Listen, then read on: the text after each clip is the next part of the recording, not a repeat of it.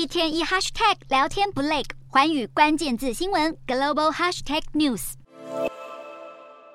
中共中央政治局第八次集体学习登场，由中共总书记习近平亲自主持，而中国国防部长李尚福和前外交部长秦刚都身兼国务委员，却双双缺席，怎么看都看不见两人的踪影。李尚福和秦刚持续闹失踪，中国外交部的回答更是启人疑窦。李尚福最近一次公开露面是八月二十九号在北京出席中非和平安全论坛，至今已经消失整整一个月，就连习近平提拔的人马都无法避免突然失宠。外界普遍认为李尚福是踩到习近平的贪腐红线而遭到调查，但北京政论圈指出，李尚福成为继毛泽东时期的彭德怀与林彪之后，中共历来第三位在任内被拔除政治权力的国防部长，原因之一是。与公台论有关联。相关说法指出，过去习近平对解决台湾问题没有明确的时间表，但进入第三任期后，对统一却有了急迫感，要求解放军深入推进军事斗争准备，在二零二七年做好攻台准备。但部分军方将领据实回报解放军目前的实力，包括如果现在对台动武，解放军未必能占有优势，甚至二零二七年仍不确定有足够实力实现统一目标，因此激怒习近平。造成包括李尚福在内多名军委的私生活被调查，进而被下台。另外，有军事专家公布解放军攻台可能的三套剧本，包括发动海空封锁战，迫使台湾经济崩溃；对台湾外岛发动小规模入侵，诱发本岛民众恐慌，进而要求台湾政府对中国妥协，或者动用三军发动联合作战，以攻下台湾本岛为目标，以武力达成统一。